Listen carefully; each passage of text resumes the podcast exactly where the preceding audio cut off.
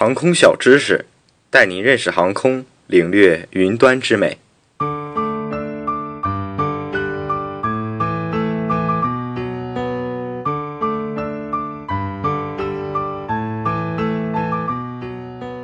如果说要休息的话，在我看来，站着不如坐着，坐着不如躺着。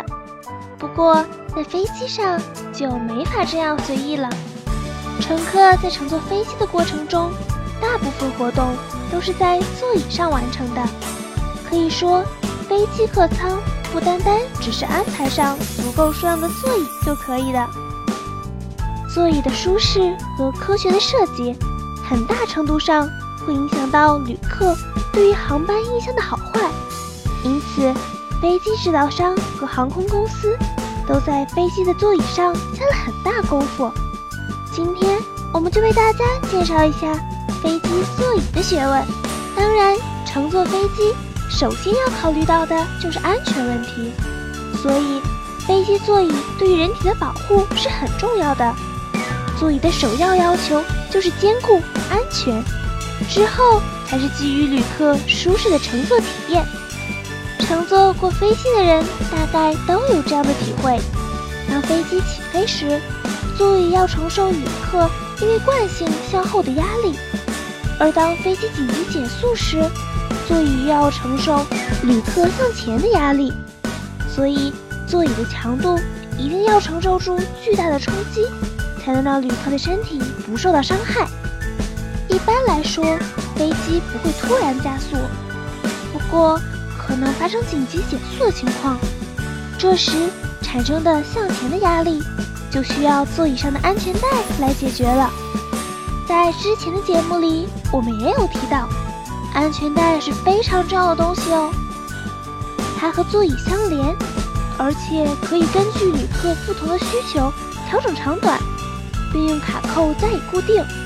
当飞机面临起飞、降落、轨道空中气流颠簸时，旅客都必须系好安全带，不但可以防止旅客。因为惯性向前冲击，还可以防止飞机急速下降时，旅客因为惯性向上被抛弃。就像拍皮球那样，小时候有个儿歌：小皮球，香蕉油，满地开花。二十一，二五六，二五七，二八二九，三十一。那么安全带就可以帮助我们不变成那样的一个状态了。所以，乘坐飞机的旅客一定要听从乘务员的要求，系好安全带，给自己施加安全的保护。那么，座椅活动空间和客舱的等级也是有一定的关系的。每位旅客在飞行中都需要一定的活动空间，一般的空间越大，旅客就越会感到舒适。大型客机按座位所占的空间大小。把座舱分为头等舱、公务舱和经济舱三类。说来头等舱什么的，我还没坐过呢。波音747的头等舱，每一排有四个座位，前排与后排间间隔九十六点五厘米。这样大的空间设计，可以使旅客选择放倒椅背，让身体处于半躺半卧的舒适状态。公务舱每一排为六个座位，排间距为八十六点三厘米。经济舱每一排有十个座位，排间距为八十一点三厘米。乘客面前的空间只能勉强让另一名乘客通过。头等舱的票价比经济舱会贵很多，在相同的空间内，经济舱内的七十六个座位。比头等舱要多两倍以上。飞机越小，客舱座位划分的等级也就越少。那么，座椅的间距和经济效益也是有一定关系的。既然飞机多载客可以得到更多的收益的话，那为什么不把座椅的间距再缩小一点，以便再多搭载一些乘客呢？那么，接下来就涉及到最重要的安全问题了。这是为了一旦飞机出现紧急情况的话，要保证乘客有足够的空间来迅速撤离。国际民航组织规定，大型客机在一分钟之内必须把所有旅客全部撤离。